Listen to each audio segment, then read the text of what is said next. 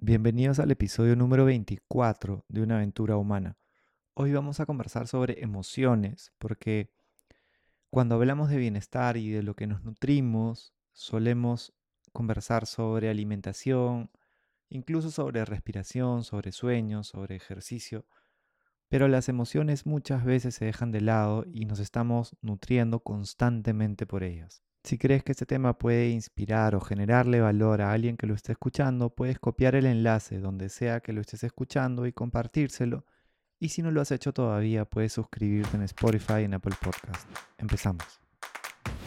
Bienvenidos a una aventura humana. Soy Juan Diego Calisto. En los últimos 20 años me he enfocado en contribuir para que las personas vivan con más bienestar y confianza. Una aventura es algo que está por suceder y que no sabemos cómo saldrá. En este podcast conversaremos con personas que viven conectadas con su propósito para inspirarnos de sus ideas, experiencias y hábitos.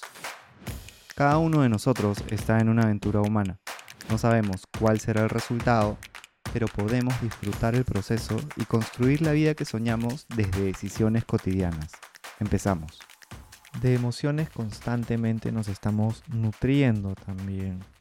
Si, por ejemplo, más del 90% de las emociones que tienes durante el día están vinculadas a enojo, frustración, preocupación, nerviosismo, eso definitivamente va a tener un impacto en tu cuerpo, en tu salud, no solamente mental, sino también física. Y quisiera empezar remarcando de que no hay emoción mala, sino simplemente es ver con curiosidad cuáles son las que más tenemos y qué queremos hacer de manera también intencional para poder ir generando emociones que nos sumen más a lo largo del día. Cuando mencione a las emociones o a los sentimientos en estos episodios me voy a referir de manera indistinta, pero existe una diferencia. El neurocientífico Antonio Damasio nos ayuda a entender esta entre lo que son las emociones, que son señales de lo que ocurre en nuestro cuerpo y una respuesta ya automática a una señal de peligro o una oportunidad, y los sentimientos que se inician por emociones pero ya ocurren en nuestra mente. A mí me ha sumado muchísimo el ser consciente de cómo están mis emociones a lo largo del día y en diferentes momentos. De repente, en algunas reuniones específicas, mis emociones son me suman más eh, que en otro tipo de reuniones y eso puede ser información valiosa, por ejemplo, a nivel laboral, de qué es lo que disfrutas y te suma más. Con personas también, cómo te sientes después de hablar con personas de tus personas más cercanas, o cuáles son tus emociones cuando estás escribiendo, cuando estás haciendo ejercicio, luego de hacer ejercicio, cuando compartes tiempo con las personas que quieres, y en general cuando lees, eh, cuando haces diferentes actividades a lo largo de tu día, el saber cómo te sientes y qué emociones se van generando puede ayudarte con información valiosa para saber qué podrías hacer más o hacer menos. Randy Taran escribió un libro que me gusta mucho porque se enfoca en estas emociones básicas como la felicidad, tristeza, el miedo, el deseo, la confianza, la culpa, la vergüenza y el amor, y te menciona eh, qué cosas sería importante tener en cuenta con estas emociones.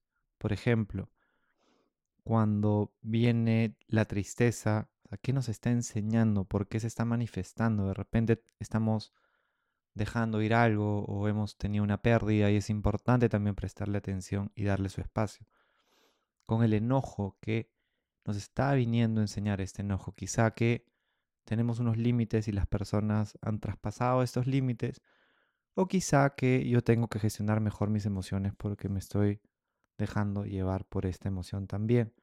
Más que una esté buena o mala, que no es para nada la idea, es simplemente verlos con curiosidad aprender de la información que nos traen las emociones para que podamos gestionarlas mejor.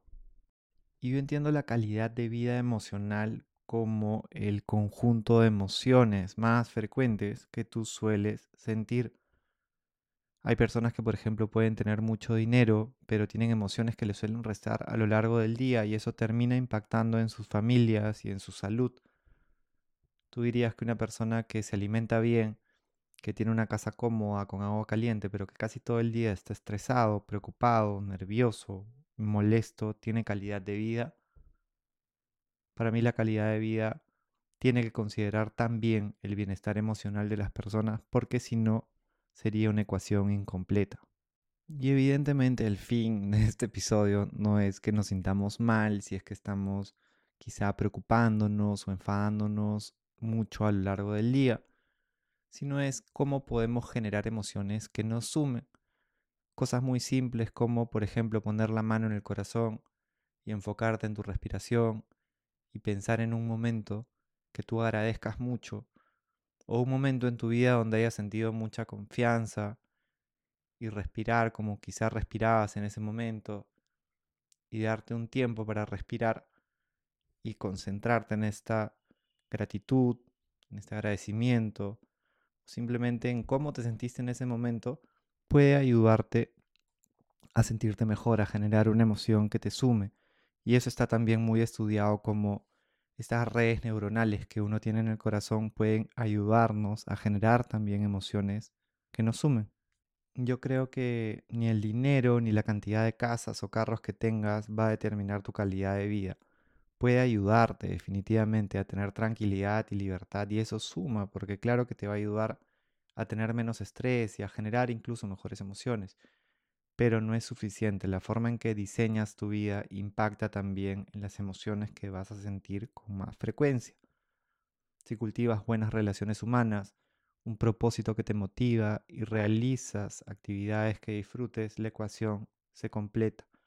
Necesitamos una mirada más amplia y saber también que está en nuestro control. Nosotros podemos poner, por ejemplo, un poco de música y bailar y disfrutar, o podemos llamar o buscar a una persona que sepamos que nos nutre y que con la que nos hacemos bien, o puedo de repente cocinarme algo o pedir comida de algo que me guste y ir generando con más consistencia estas emociones que nos sumen para que en el agregado sean más que las que nos retan y nos pueden quizá eh, disminuir el nivel de, de energía o bajarnos de alguna forma. No recalco, quiero decir que una esté mal y la otra esté bien, sino que podemos nosotros gestionar nuestras decisiones para que a partir de ellas podamos ir generando emociones que nos hagan bien. Si te gustó este episodio, compártelo con alguien que creas que le pueda sumar y puedes también dejarnos algún review en Apple Podcasts o comentarios en nuestros videos de YouTube para que podamos llegar a más personas. Gracias por escucharnos y nos vemos pronto.